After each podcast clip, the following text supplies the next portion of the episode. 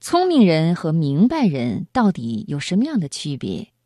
今晚我就为朋友们带来这样一篇文章：《聪明人与明白人》，作者王兆贵。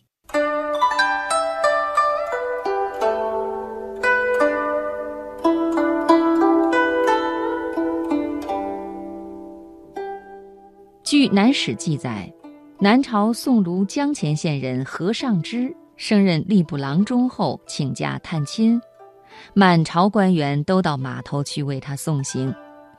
到家以后，他的父亲何叔度问他：“听说你这次回来惊动了朝廷，能有多少人呀？”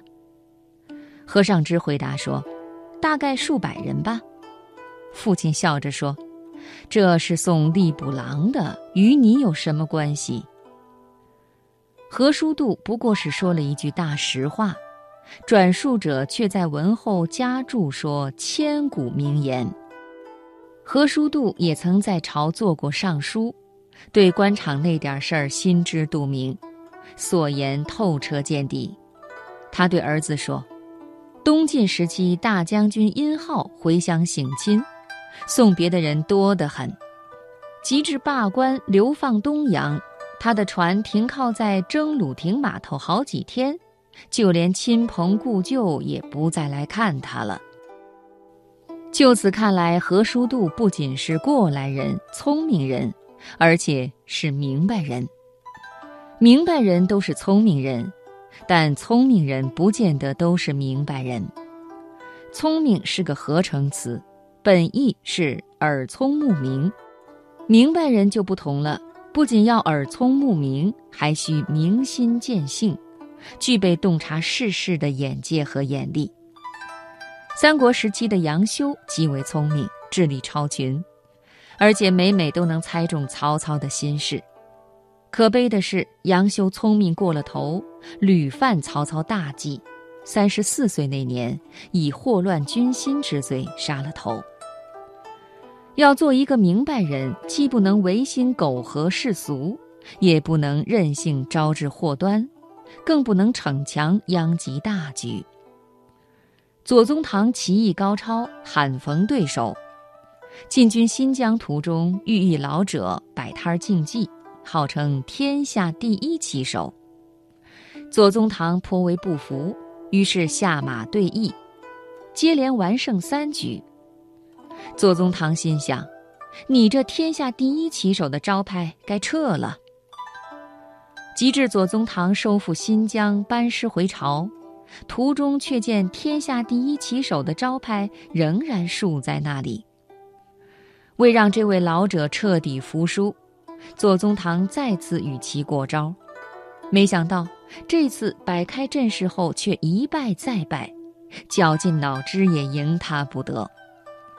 左宗棠大惑不解，只好求教玄机。